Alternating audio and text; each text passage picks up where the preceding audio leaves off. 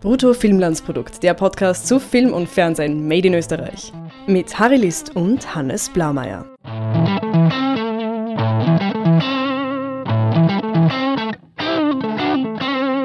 Hallo Hannes. Hallo Harry.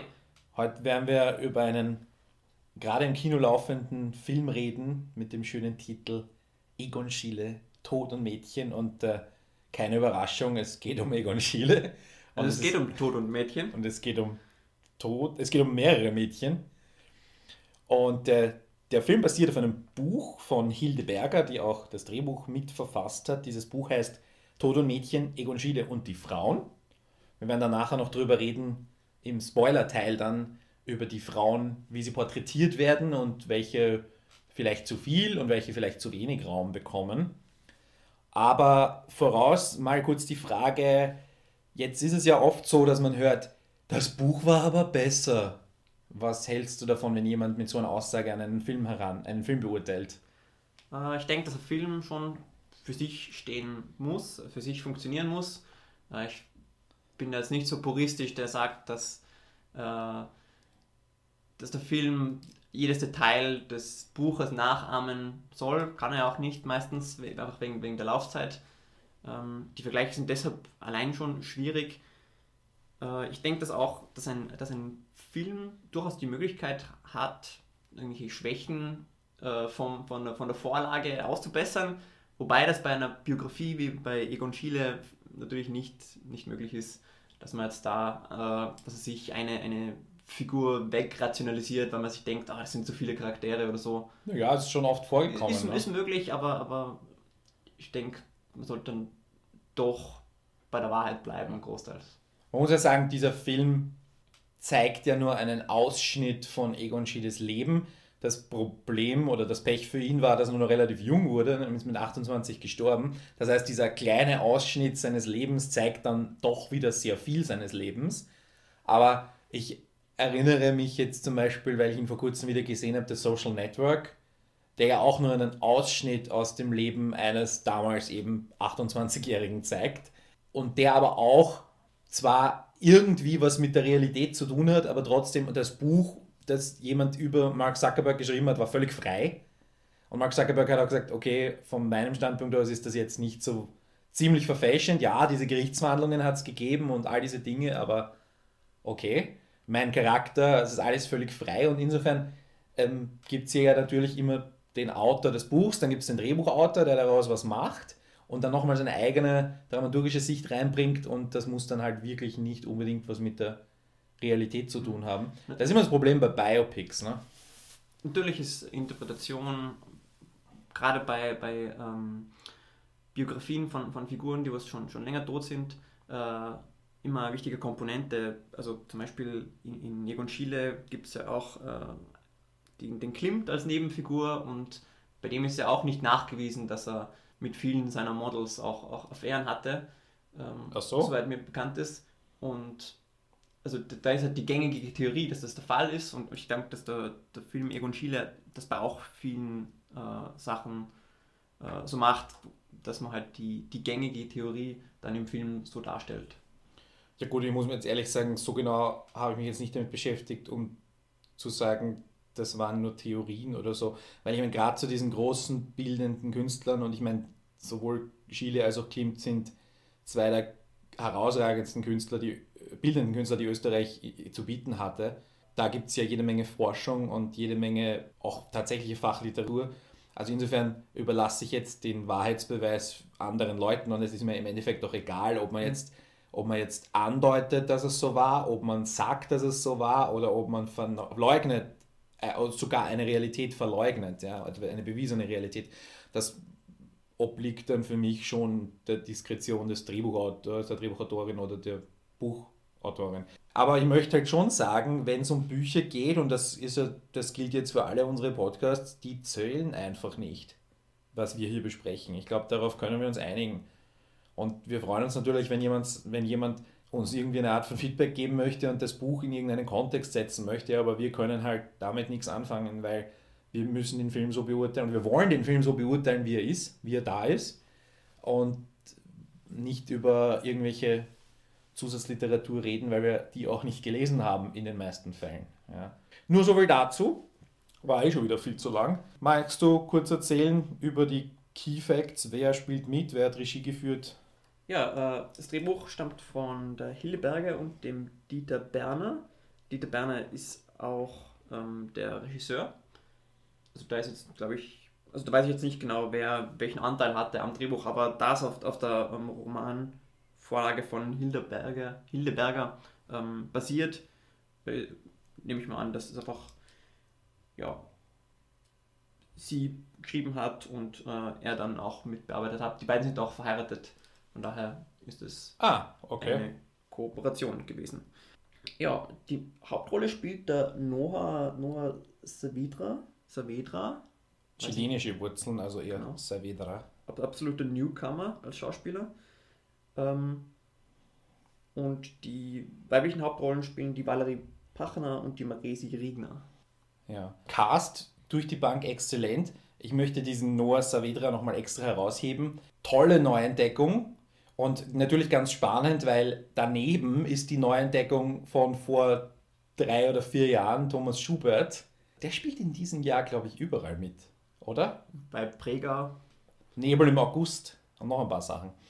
Also die, auf den Mann wird man schauen müssen, glaube ich. Großartig, hat mir gut gefallen. Und es gibt ein sehr sympathisches Interview, das werden wir auch verlinken. Habe selten so ein sympathisches Interview mit jemandem gelesen. Ja, fantastisches Casting, kann ich nur zustimmen. Obonia als Klimt. Ja, das ist äh, wirklich ein super Casting auch. wirklich sehr erheiternd. Ja, und dann auch noch äh, von den bekannteren Schauspielern, oder wirklich bekannten Schauspielern, äh, Nina Proll in einer Nebenrolle. Die Hilde Berger hat auch eine Nebenrolle. Ja, gut, ja. Cameos gibt es einige von dem Produzent und auch vom Dieter Berner, der spielt einen Kellner irgendwann einmal.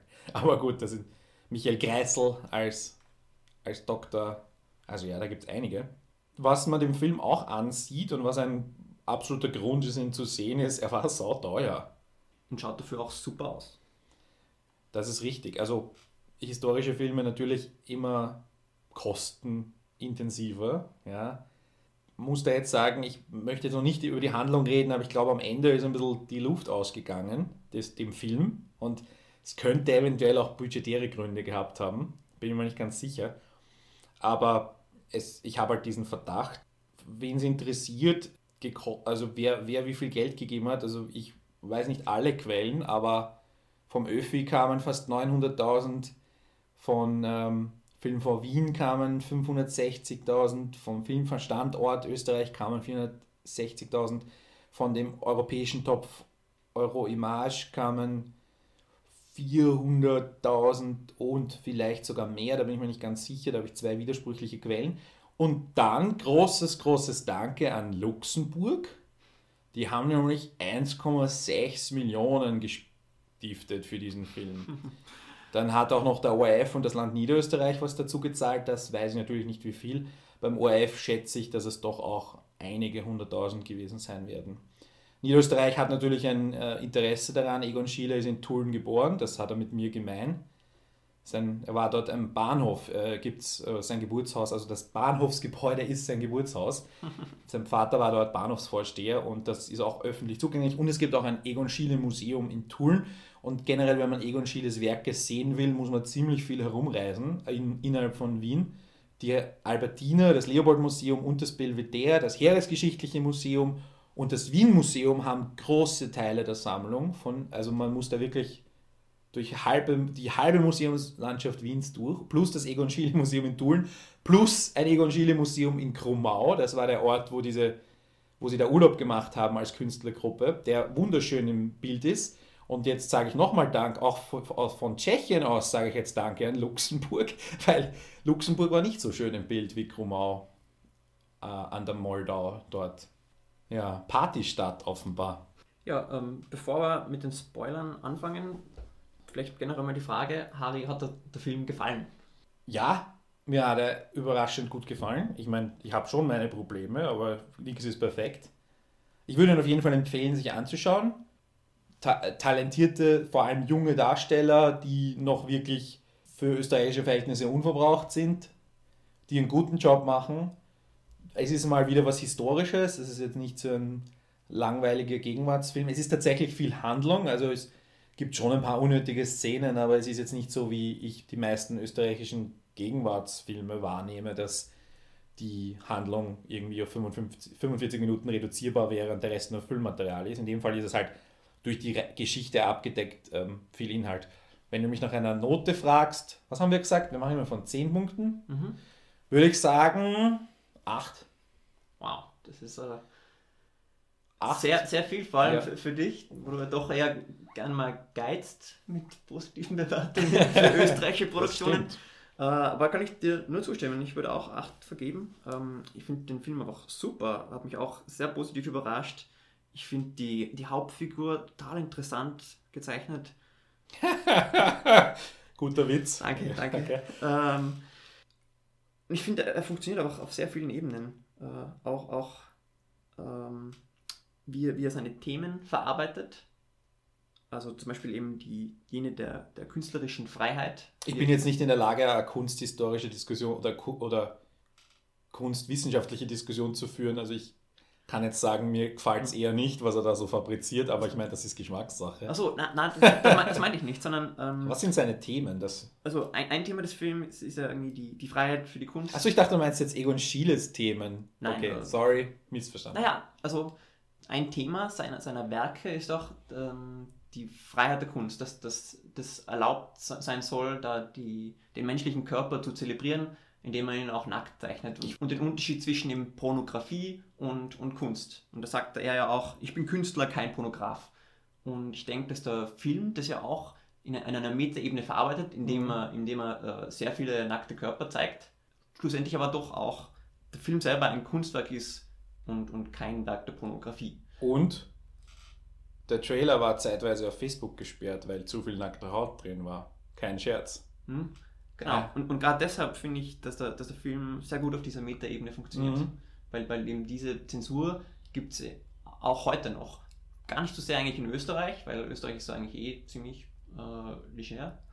Ja. Ähm, aber insgesamt leben wir schon noch in einer, in einer Kultur, wo, wo da immer, immer ähm, gerne zensiert wird. Und insofern ist, ist der Film auch ein, ein Plädoyer eben für die äh, Freiheit der Kunst. Als damals Pregau gelaufen ist, gab es einen Twitteranten, der sich plötzlich uraufgeregt hat darüber, dass ein Penis zu sehen war. Der hat dann irgendwie mehrere Tweets in Folge abgelassen darüber, wie grauslich Österreich nicht ist, dass immer ein Penis zu sehen sein muss. Also das hat mich irgendwie so während dem Film daran denken müssen, was würde der Typ jetzt twittern? also ich fand eigentlich in, in Egon Schiele war das gar nicht genug zu sehen, weil äh, Egon Schiele ähm, hat ja sehr viele Selbstporträts gemalt und das kam mir eigentlich im Film fast ein wenig zu kurz. Und naja, da das heißt auch Egon Schiele und die Frauen, das heißt jedes Mal, wenn Egon Schiele nicht mit einer Frau im Bild ist, ist es eigentlich Themenverfehlung. Ne? naja, na, jedenfalls hätte ich mir da fast gewünscht, dass es auch auf einer Metaebene ähm, gezeigt hätte, dass, dass der Egon Schiele ähm, ja, Selbstdarsteller war, indem er ihn auch mehr dargestellt hätte oder mehr von ihm. Okay. Mhm. Ja. So viel dazu. Äh, wir werden jetzt über den Film genauer reden. Grob, wie gesagt, fassen wir zusammen. Anschauen, läuft gerade im Kino, also wird auch noch ein bisschen laufen. Möglich auch, dass der Film für die Oscars eingereicht wird, weil ja vor der mhm. Morgenröte derweil einmal disqualifiziert ist und Egon Schiele eventuell nachrücken könnte, aber das ist jetzt Stand heute noch nicht irgendwie offen, das ist jetzt reine Spekulation von mir. Dann gibt es natürlich ein Problem in den USA ne, mit der Nacktheit. aber, der Film adressiert das eben ja eben in, in, in seiner Geschichte auch und gerade deshalb könnte es mhm. doch funktionieren. Eh. Und äh, das Buch werden, empfehlen wir natürlich auch. Bitte kauft Bücher. Erschienen 2009 im Böhlau Verlag. Tod und Mädchen, Egon Schiele und die Frauen von Hilde Berger. Mhm. Ja. Und die Museen. Schaut es euch ruhig an. Ja, und nicht zuletzt finde ich den Film auch sehr, sehr bewegend und, und emotional mitreißend. Und gerade auch deshalb würde ich eine Filmempfehlung aussprechen. Dann machen wir jetzt einen Schnitt und geben die Spoiler. nach der Musik geht es weiter mit einer Handlungsbesprechung. Schön, dass ihr noch da seid. natürlich noch nicht vergrault haben und dass ihr euch den Film tatsächlich angesehen habt. Äh, Oder ihr habt es nicht vor den fünf Szenen und wollt uns einfach trotz- trotzdem zuhören. Auch danke dafür. auch das ist okay.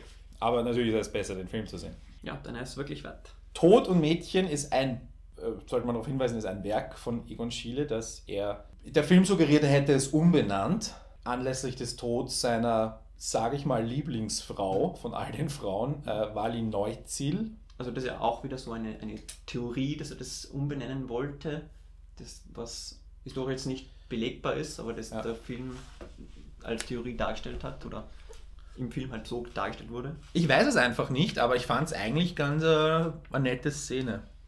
Es hat für mich versinnbildlicht, dass sie die zentrale Frau war. Weil wir vorher diskutiert haben, war er überhaupt fähig, e- eine Frau wirklich zu lieben oder hat er sie alle wirklich nur ausgenutzt? Ich sage ja, sie hat er wirklich geliebt und ich glaube, der Film will auch das rüberbringen, dass sie, erstens hat sie die meiste Screentime und sie hat auch die besten Szenen und sie hat, sie ist natürlich nicht seine Schwester, also seine Schwester hat ja eine ganz andere Funktion in seiner Geschichte, von Anfang bis zum Ende. Aber sie ist dann doch die zentrale Frau, weil die anderen drei, also nein, Moa hat schon viel Raum am Anfang, aber die anderen zwei, und einer davon wurde ja dann seine Ehefrau, die haben sehr wenig Raum, finde ich. Und da kann man auf jeden Fall drüber reden und ich, das finde ich, dass der Film suggeriert, Wally ist klare Nummer eins. Bin ich auch der Meinung und das haben sie auch visuell ganz gut äh, festgehalten, als in, in dieser letzten Szene zum Schluss bei ihm im Atelier, äh, äh, Entschuldigung, das ist deine vorletzte, vorletzte Abschiedsszene mit ihr, ähm, wo er sie so in den Arm nimmt und in den Spiegel schaut und dann eben dieses, dieses Bild von sich selber mit, mit, mit der Wally im Arm sieht, das ist dann im Tod- und Mädchen-Gemälde auch dargestellt. Die Wally ist ja gestorben, äh, wie gesagt, das war ja Erster Weltkrieg äh, zu, zu Zeitpunkt seines Todes und sie war als Krankenschwester unterwegs ähm, und ist dann im, an irgendeiner Krankheit, einer spanischen Grippe, vermutlich, so wie so viele Leute auch in Europa. Die spanische Grippe war ja die eine der verheerendsten äh, Epidemien aller Zeiten und hat ja Millionen also wirklich mehr, mehrere 10 Millionen Leute umgebracht. Ich weiß jetzt gar nicht wie viel, aber ähm, alle, alle äh, Filme und Serien, die zu dieser Zeit spielen, so Ende Zweiter Welt, äh, Erster Weltkrieg bzw. Zwischenkriegszeit da. Ähm, Ja. Wallys Tod unheimlich berührend für mich. Unheimlich toll geschrieben auch. Also wie sie da dieses äh, Motiv wieder aufgreifen von, von vorher, dass der Egon und, und die Wally gern mal Urlaub fahren würden nach, nach ähm, Dalmatien. Wie Mhm. die Wally dann tragischerweise ähm, erfährt, dass die, diese Kirche, die sie gesehen haben, wo sie hingehen wollten, dass es eine Moschee ist, wo sie nicht hin, hineingehen darf. Ähm, und dass sie eben diesen gemeinsamen Traum, den sie vorher gehabt hatten, dass der eigentlich gar nicht real war. aha. Und im, im Zuge dessen dann auch, auch stirbt, finde ich unheimlich poetisch und, und ja, wunderschön geschrieben. Ja, mir kam das ganze Ende ein bisschen überhastet vor. Äh, wie ich schon sagte, ich glaube, ähm, entweder ist ihnen das Geld ausgegangen oder es, es ist wirklich eine, eine dramaturgische Schwäche. Weil zum einen bekommen die beiden Schwestern, Edith und Adele, irrsinnig wenig Raum, wobei ich finde, dass Adele noch sehr gut in dieser wenigen Zeit untergebracht ist, weil sie ja zuerst sehr total verliebt ist in Egon Schiele und danach ist sie ja, während er stirbt, ist sie ja irgendwie die Haushaltsvorständin mit ihrer Mutter gemeinsam und sie liebt halt ihre Schwester, muss halt akzeptieren, dass ihre Schwester jetzt auch gestorben ist und sie nimmt das irgendwie stoisch zur Kenntnis und gibt ihm irgendwie die Schuld an ihrem Tod und, und ist auch relativ kalt zur Gerti, zu, zur Schwester von Egon Schiele. Also sie ist quasi, ich glaube, also es wird quasi insinuiert, dass die Ablehnung von Egon Schiele, dass er sich für die andere Schwester entschieden hat, dass sie das sehr verbittert hat. Also das, das ist sehr gut gezeichnet in relativ kurzer Zeit. Aber Edith hat eigentlich null Farbe und passiert eigentlich nur, dass er irgendwann mit, mit Wally darüber redet, ja, ich entscheide mich jetzt und werde Edith heiraten, weil sie hat Kohle und sie kann sich dann ähm, dort stationieren, wo ich, also sie kann, sie kann dort sich einquartieren, wo ich stationiert bin und dann kann ich sie besuchen und kann sie malen und das bereut er dann, weil Edith sich nicht malen lassen will und das ist alles viel zu schnell und viel zu kurz. Ich, ich denke, Ja. ich denk, das hat eben damit zu tun, dass es ja auf, auf einer Biografie basiert, dass es eine Biografie ist und dass es dann schwierig ist, das umzuschreiben. Ich würde ich würd da absolut zustimmen, dass das eine, eine gewisse dramaturgische Schwäche wäre in einem normalen Film, aber hier denke ich, ist es einfach schwierig, das alles schon äh, vorher zu etablieren, dass, dass vielleicht die... Ja, aber es muss einen Punkt gegeben haben, an dem Edith wieder zurückgekommen ist. Weil die letzte Szene der beiden, bevor sie todkrank sind und sie schwanger ist, ähm, die letzte Szene ein paar Jahre zuvor ist, sie geht weg. Das heißt, es muss irgendwann der, der Moment gewesen sein, wo die beiden wieder zusammenfinden. Ja, und sei es nur aus irgendeiner katholischen Logik heraus. Aber es muss doch irgendwie gezeigt werden. Stimmt schon. Ich, ich habe das eher so als emotionale Distanzierung interpretiert, aber ja, da stimme ich zu. Vielleicht ist da auch eine Szene rausgeschnitten worden oder so. Das sind ja Jahre dazwischen. Und Egon Schiele sagt es, und es ist dann in der Real, es ist dann in seiner Historie wirklich so passiert, er sagt, er bekommt einen Bürojob beim Militär in Wien. Und das ist noch passiert. Und in dieser Zeit hat er dann ja noch, ähm, weil er diesen bequemen Bürojob im Krieg hatte, konnte er dann ja auch noch so viel produzieren, dass heute eben tausende Zeichnungen und, und hunderte Bilder von ihm erhalten sind. Und das, das, das sagt er, aber das könnte man doch auch zeigen. Warum ist er in Wien? Weil da, der, ähm, sein Freund und späterer Schwager, äh, Anton Peschka, der ist ja verletzt worden im Krieg und der ist offenbar zu Hause und der hat einen, also seinen Neffen äh, zieht er groß oder Nichte. Also da ist, da ist irgendwie, da, da fehlt mir das. Beim, beim, bei Anton Peschka hat einfach nie so eine Rolle gespielt in der Geschichte, in der Erzählung, dass ich da jetzt unbedingt diese Logik gebraucht hätte. Habe ich gesehen, ah, der ist verbunden und der kann den Arm nicht bewegen, beim Kohlesack schleppen. Reicht mir. Bei Egon Schiele ist da so eine riesen Lücke drin für ihn und Edith, wo ich einfach nicht verstehe, wir sind da irgendwie in der, in der kurz nach dem Krieg oder am Ende des Krieges, wo niemand was hat, ja, Geld nichts mehr wert ist, Gold nichts mehr wert ist. Irgendwas muss man sich einmal vorstellen, was das für eine Zeit ist. Jetzt, wo du es erwähnst, fällt es mir auch auf, dass da zum Schluss eigentlich eine Wendung ist, dass er doch wieder einigermaßen zu seiner, zu seiner Frau, zu Edith zurückfindet, die dann nicht im Film zu sehen war. Aber für mich war emotional mehr, mehr die Frage eben, wie es mit Wally ausgehen wird. Und insofern hat es mich während des Films eigentlich nicht so gestört. Was halt natürlich schwierig ist, wenn die beiden an zwei verschiedenen Orten sind. Also diese Erzählung zu einem Ende Mhm. zu bringen. Das, war, das hat eh funktioniert, ich gebe dir davor recht. Aber es hat mich halt gestört, diese, dass Edith so blass blieb. Ja, no pun intended. Der einfach Mhm. völlig äh, ein, ein liebes Mädel, das irgendwie neben ihrer Schwester die zweite Geige spielt und halt irgendwie mitläuft. Und er ist halt der Charmeur, der er ist, der halt zu jeder Frau freundlich ist. Ja, Das symbolisiert natürlich auch irgendwie, dass, er- dass der Egon dann keine richtige Connection zu dieser Edith gefunden hat. Ja. Und, Und- insbesondere, insbesondere dadurch, dass sie ähm, seine Arbeitsweise abgelehnt hat, nämlich dass er in einem Moment der Inspiration sie dann nicht äh, zeichnen dürfte. Mhm. Hast du sonst irgendwelche Schwächen gesehen oder irgendwas besonders gut gesehen im, in der Erzählung? Ähm, also ich, mir ist aufgefallen, dass die Dialoge wirklich super waren. Ich, ich fand sehr häufig ähm, wurden die Themen wirklich sehr prägnant in einen einzelnen Satz äh, zusammengefasst. Also wenn zum Beispiel die äh, Marisi Riedner, also die Schwester, ähm, wie heißt sie gleich nochmal?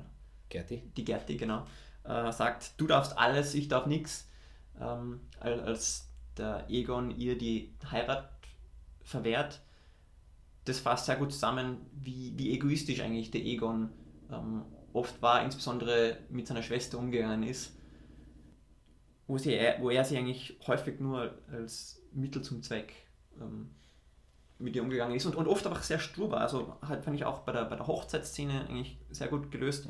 Ähm, er wird gefragt, ob, ob er nicht mit der Braut tanzt und er sagt, na, ich will nicht. Und dann äh, 30 Sekunden später ähm, wird er dann doch irgendwie dazu gezwungen und dann taugt sie meh. Aber, aber irgendwie hat er so einen Sturschädel.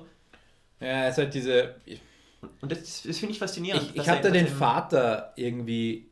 Der Vater wurde ja am Anfang, dem gehört ja die Eröffnung, wie der Vater irgendwie im Wahnsinn alle äh, Wertgegenstände verbrennt und die Familie quasi äh, arm ist und man sieht ja auch, die wohnen in einer kleinen Wohnung und ich glaube, dass dieser unbedeu oder dieser enttäuschende Vater, den hat er dann irgendwie versucht zu ersetzen in dem Moment, wo der Onkel die Vormundschaft aufgegeben hat. Er war schon volljährig und sie war aber halt noch 17 oder noch 18 und nicht volljährig und wir halt noch irgendwelche total anachronistischen Gesetze hatten, die, wo Frauen halt, keine Ahnung, bis zum, weiß nicht was, das nicht das Eigentum ihres Vormunds waren, aber zumindest absolut gesetzlich unterstellt waren, dem, mhm. dem Vormund. Und in dem Fall war halt, dass sie seine Autorität untergräbt oder ihn als, als und gleichzeitig auch ihm etwas wegnimmt, weil sie ja seine vermutlich bedeutendste künstlerische Inspiration war. Und vor allem die, die seine ganze Karriere erst in Gang gesetzt hat und da auch für ihren Bruder sehr viel geopfert hat. Also er hat sich vielleicht irgendwie betrogen und verlassen gefühlt und dann. Hat es, hat es auf seine Schwester abgewälzt. Nein, er hat sich, nein, er hat sich, er hat sich quasi stur gestellt und hat einfach die Mauer hochgezogen, in dem Moment, wo sie sich emanzipieren wollte tatsächlich und jemanden heiraten wollte, den sie, zumindest wurde es nicht anders dargestellt, sehr geliebt hat. Und dass das auch noch sein bester Freund war, kam ja auch noch hinzu. Hm. Aber einen richtig guten Grund hat, hat, hat er, glaube ich, dennoch nicht, dass er das äh, verwehrt. Ich meine, sie war ja schwanger und äh, von daher war das schon eine, eine tickende Zeitbombe. Und was auch noch dazu kommt, er wirft ja dem, dem Anton öfter vor, dass er nichts malt. Das heißt, eventuell hat er auch ihr die Schuld daran gegeben, dass dieser andere groß oder potenziell große Künstler, der dann nie so groß wurde wie, also er wurde schon ein bedeutender Künstler, aber halt nicht in der Liga von Chile, ja, dass der quasi irgendwie durch Kind und Heirat und Kriegsdienst und Verpflichtung, ich muss jetzt irgendwie Geld verdienen und so weiter, dafür plötzlich der Kunst entsagt. Und das vielleicht Egon Schiele auch als Verrat betrachtet hat an der Kunst und auch an ihm als Künstler, der das eben anders sieht. Der sagt, ich würde niemals für die Frauen die Kunst aufgeben. Also diese, dieser absolute, diese absolute bedingungslose Hingabe zu seiner Kunst, die ja viele Künstler eigentlich auszeichnet, durch alle äh, Sparten, äh, über alle Sparten hinweg gibt es solche Beispiele, die einfach dann auch nicht, ja, Zerstörung von allem, was sie lieben, in Kauf nehmen. Ähm, teilweise bis zur Selbstzerstörung. Ne? Natürlich, aber das hätte er dann auch hätte eigentlich dem, dem Anton vorwerfen müssen und nicht äh, seiner Schwester. Naja, äh, aber das Problem ist, über den Anton hat er ja keine gemacht. Er hatte nur Macht. Du kannst ja nur dort Macht ausdrücken, wo du sie hast. Und er hatte die Möglichkeit, seinen Zorn zu zeichnen oder er hatte die Möglichkeit, seine Macht über die eine Person auszuüben, die da im Zentrum des Ganzen steht. Insofern war er ein feiner, ein feiner Mensch? Nein, wahrscheinlich nicht. Also, und er wird auch jetzt nicht, er wird zwar als charmant äh, gezeichnet, er wird als hochbegabt und auch jetzt nicht komplett sozial unfähig gezeichnet, was es ja auch oft gibt mhm. bei Künstlern, aber er ist einfach ein Arschloch. Absolut. Und Unterm Strich das, ist ein Arschloch. Das, finde ich war auch, ein, ein, wie gesagt, ein, eines der faszinierendsten Aspekte des Films, wie, wie er einerseits ein Arschloch ist und dennoch ähm, fiebe ich voll mit ihm mit und, und ähm, gehe ich emotional voll mit ihm mit. Und dann gibt es auch ruhigere Momente im Film, wie zum Beispiel diese, diese Schneeballschlacht, in der eigentlich nicht viel passiert, aber in der dann doch wieder der Mensch Egon Schiele an, an der vordersten Stelle ist, der was schon auch mit, mit den anderen mhm. Menschen, mit denen er da gerade in der Schneeballschlacht ist, äh, interagiert. Aber schlussendlich entscheidet er sich doch immer wieder für die Arbeit. Er sagt dann eh zu Zawali auch, ich arbeite immer. Also für ihn sind in gewisser Weise auch, auch die Beziehungen bloß äh, Mittel zum Zweck für die Arbeit. Er sagt ja auch, wenn ich einen Tag nicht zeichnen könnte, würde ich eingehen oder so ähnlich. Ja. Also bringe ich mich sogar um, glaube ich. Irgendwie sowas. Also Sein Selbstmord hat er mehrmals angedroht. Ja. Ich habe noch zwei Probleme, oder drei eigentlich, mit dem Film ich fand die, also das ist jetzt eher optisches Problem und das mag an meiner, meinem nicht geschulten Auge dafür liegen, für technische Details und so weiter. Aber ich fand ihn teilweise falsch, ähm, oder nicht falsch, aber es war mir teilweise Schärfeneinstellungen waren teilweise wirklich daneben, hatte ich das Gefühl, speziell am Anfang. Das ist mir auch aufgefallen, aber ich wollte nichts sagen. Okay. Also gerade bei, wenn, ich, wenn sich die Kamera bewegt hat, dass dann Ja. manchmal ein bisschen unscharf Also- war, als ich es gewohnt Ich hatte, also es sagen wir mal so, man kann es ein bisschen sauberer fotografieren und ähm, farbmäßig hätte ich es ein bisschen bunter gern gehabt. Also ich weiß schon, die Zeit war ziemlich grau und düster, aber ja, man, ich hätte es gerne ein bisschen, das Color Grading hätte ruhig ein bisschen anziehen können und auch die, die Licht, Lichtsetzung, obwohl es kein, kein, also viel bei Tag gespielt hat, aber wenn man dann auf einem Bauernhof in Neulenkbach sitzt im Sommer und das Ganze schaut nach grau in grau aus, es schaut aus wie das weiße Band, dann mache ich mir schon Gedanken. Obwohl es nicht schwarz-weiß war, aber es war trotzdem so, also die Farbe. Also das ist aber so ein technischer Aspekt, wo ich jetzt ehrlich sagen muss, da kenne ich mir sehr wenig aus, deswegen gebe ich da meinen Eindruck wieder. Aber wenn du den Eindruck der Unschärfe auch hattest, dann bin ich offenbar nicht so daneben gelegen. Mir hat auch nicht gefallen, die, äh, oder ich fand das eine kleine, äh, ein Kohärenzproblem, dass Geld sehr eine große Rolle spielt in dem Film. Aber ich, es war nie zu erkennen, ist er jetzt gerade in einer finanziell guten oder finanziell schlechten Phase. Und manchmal haben sie versucht, es zu erwähnen, Mhm. aber das hat überhaupt nicht für mich irgendeinen Sinn ergeben. Und als jemand, der auf Geld irgendwie Wert legt und ähm, gerne irgendwie eine Art Vermessung hätte, er, er hatte ja wirklich großartige Erfolge. Ich meine, so ein Bild um 500 äh, Kronen zu verkaufen, das war dann ein Haufen Geld damals. Aber trotzdem natürlich sein Lebensstil und gerade auch so Papier und sowas war damals halt auch über Gebühr teuer. Also ich, ich verstehe das alles schon, aber man hat überhaupt keine, man muss das irgendwie in, in Referenz bringen. Und wenn man mir gesagt hätte, wie viel zum Beispiel der Kaffee kostet, den sie da trinken und das Frühstück kostet, das sie da essen, dann hätte ich so einen Referenzpreis gehabt und hätte das irgendwie einteilen können. Wenn er jetzt eine Krone für ein Wiener Frühstück zahlt und dann weiß ich, das ist bei heutigem Wert ungefähr 7 bis 10 Euro und dann kriegt er 500 Kronen für ein Gemälde, dann hätte ich das alles irgendwie einordnen können. Ja, weil wenn die Währung schon Schilling gewesen wäre, wäre es wieder was anderes gewesen, weil dann hätte ich es noch gekannt. Das sind so Dinge, wo ich dann drüber anfange nachzudenken. Spielt das Geld jetzt eine Rolle oder nicht? Entweder mach es ganz oder mach es gar nicht. Aber der Film hat das irgendwie so auf einer halb. Irgendwie hat das Geld immer eine Rolle gespielt, aber dann irgendwie nicht. Gleichzeitig ist es, finde ich, auch wieder ein, einer der interessanteren Aspekte am, am, am Chile selber, weil er sagt zum, zum Clint dezidiert, äh, Geld ist ihm nicht wichtig, aber gleichzeitig geht es doch irgendwie immer wieder ums Geld. Ähm, Das ist eine dieser, dieser vielen Widersprüche in dieser Figur, die Ja. für mich interessant machen. Gut, Klimt hatte ja jede Menge Geld und Klimt hat mir offenbar auch ihr regelmäßig aus der Patsche geholfen. Ja. Und auch sein, sein Mäzen, der da Werke von ihm gekauft hat, regelmäßig, der ihn aber dann, als er ja wegen, wa- was, wegen Entführung und Pädophilie oder sowas angeklagt war, dann fallen gelassen hat. Hm. Naja, also fand ich jetzt nicht so toll. Worüber wir auch reden müssen, oder hast du einen Punkt? Wollte nicht. Äh, nein, äh, mich hat es nicht so gestört, würde ich Okay. sagen. Nein, ich, ich fand, man kann da man kann da besser noch damit umgehen, weil es halt doch, ist es jetzt wichtig oder ist es nicht wichtig? Ich meine, ich weiß schon, das heißt nicht Chile und das Geld. Aber, ja. Hast du nichts mehr? Okay. Nächster Punkt. Ähm, wie hast du das empfunden, dass wir eine, nicht Gegenwartshandlung, aber dass wir eine, eine, äh, zwei Zeitebenen hatten? Eine Jetztzeit oder eine letzten Tage Erzählung und dann immer wieder ausgestiegen sind und die Geschichte von hinten aufgerollt wurde.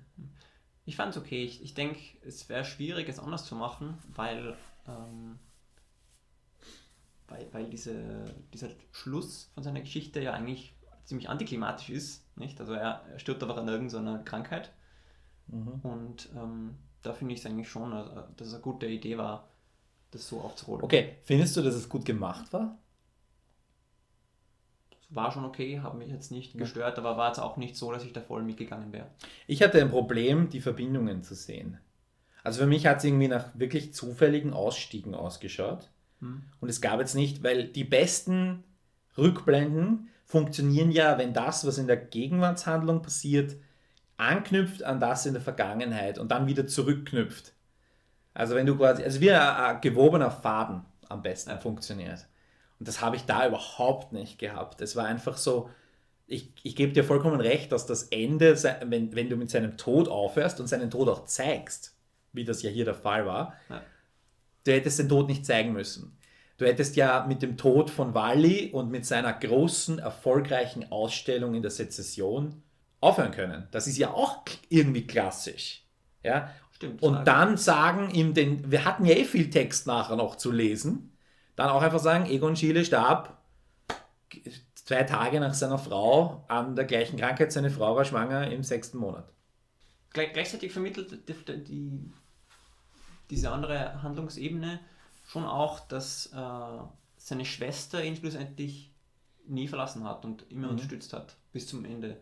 Und, und das finde ich, äh, wirft wieder ein anderes Licht auf, auf, auf ihre Rolle. Ja, es war, genau, diese, das war für die Schwester. Mhm. Das stimmt. Also um ihn ging es da gar nicht mehr, es ging um die Schwester. Ja. Ich fand es halt, sagen wir mal, nur die zweite oder drittbeste Lösung.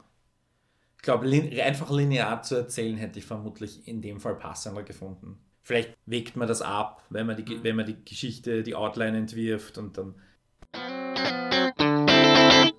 Okay, dann bleibt uns eigentlich nichts mehr zu sagen, außer dass wir dem Film viel Glück bei der Oscar-Nominierung wünschen. Mal schauen, ob es damit was wird.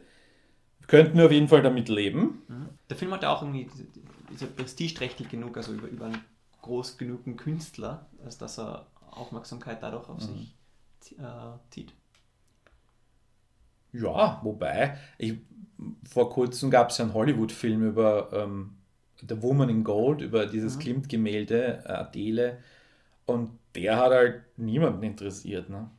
Und Aber der war, hallo, hey, hey, hey. Da haben Stars mitgespielt und es hat halt, also international niemanden interessiert. Ja? Also ich, ich glaube, der ist auch, er hat auch keine, keine positives Einspielergebnis erzielt.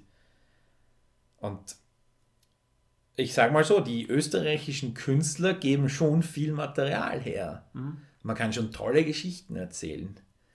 Die Frage ist halt, muss es immer so schwierig sein? Weil zum Beispiel, wenn ich mich an Klimt erinnere, mit John Malkovich, der war einfach nur schwierig.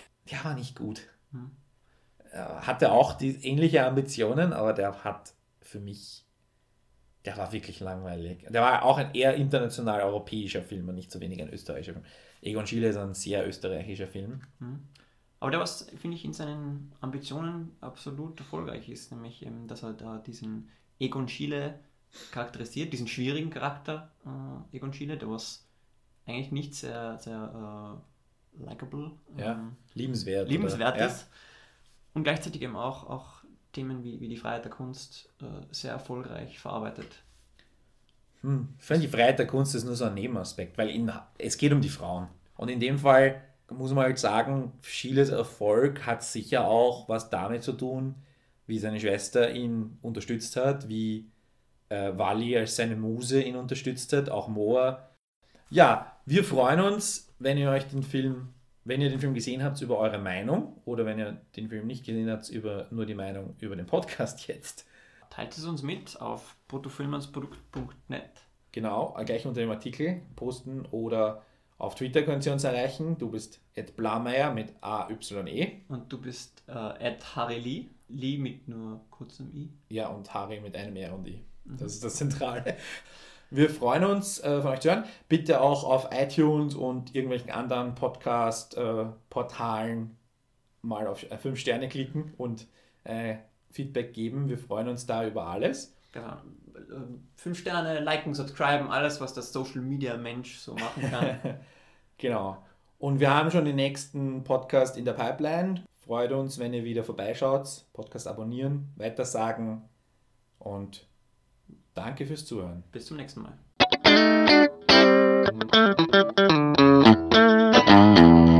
bruttofilmlandsprodukt.net